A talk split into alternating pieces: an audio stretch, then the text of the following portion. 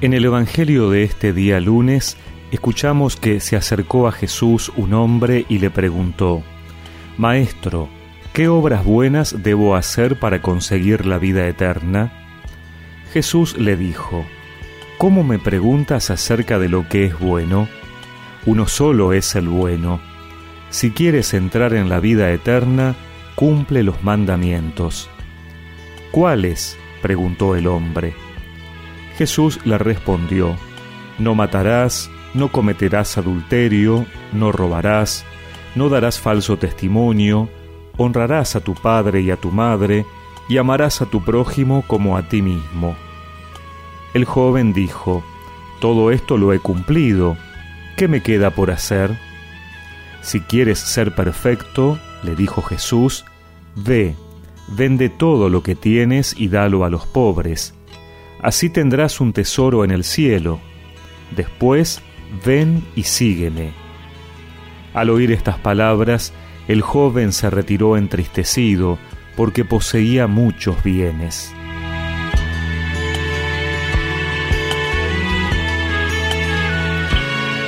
El joven que se acerca a Jesús le pregunta qué obras tiene que hacer para conseguir la vida eterna. Él ya cumple los mandamientos, pero Jesús lo invita a alcanzar la perfección vendiendo todo para seguirlo completamente.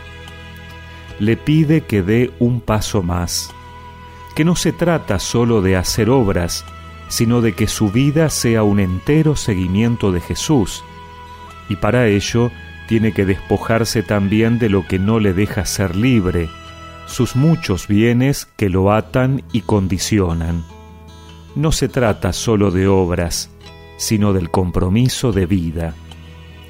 También nosotros podemos ser buenas personas porque hacemos obras buenas, cumplimos los mandamientos.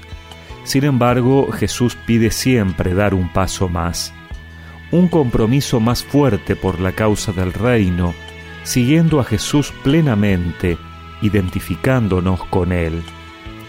Hoy tendríamos que ver cuáles son las cosas a las que estamos apegados y que no nos dejan seguirlo a Jesús, qué es lo que nos entristecería dejar si Jesús nos pidiera que renunciemos a ello para ser perfectos. Algo material, nuestro orgullo, nuestra vanidad, nuestro deseo de poder. Que el Señor nos dé la alegría de su presencia y la constancia para seguirlo.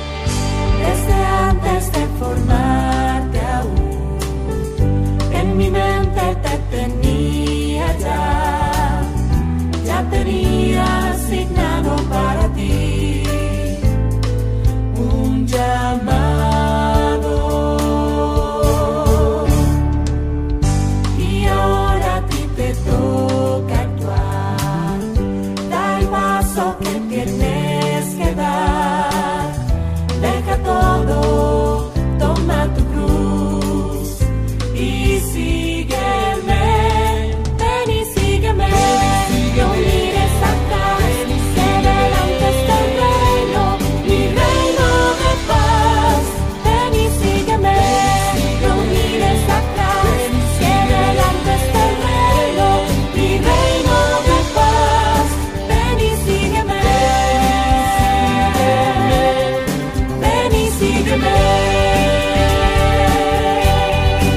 Y recemos juntos esta oración.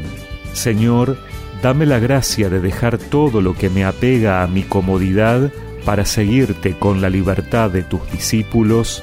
Amén. Y que la bendición de Dios Todopoderoso, del Padre, del Hijo y del Espíritu Santo los acompañe siempre